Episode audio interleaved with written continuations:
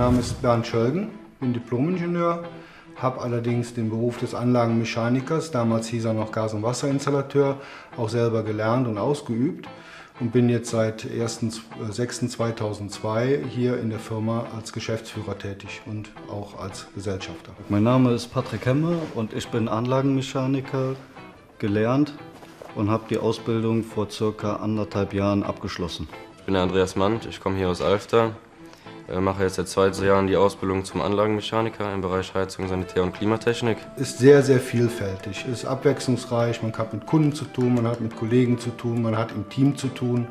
Ja, man ist auf der Baustelle, man ist äh, auch in der Werkstatt. Die Hauptthemen sind natürlich äh, Badsanierung, Kesselsanierung und im Bereich Kundendienst, wo kleine Reparaturen gemacht werden und Wartungen an Kesseln durchgeführt werden. Als Anlagenmechaniker ist man viel unterwegs.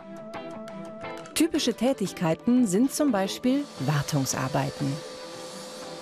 Anlagemechaniker kontrollieren, ob die Heizung richtig funktioniert. Sie machen auch Reparaturen, zum Beispiel in Badezimmern.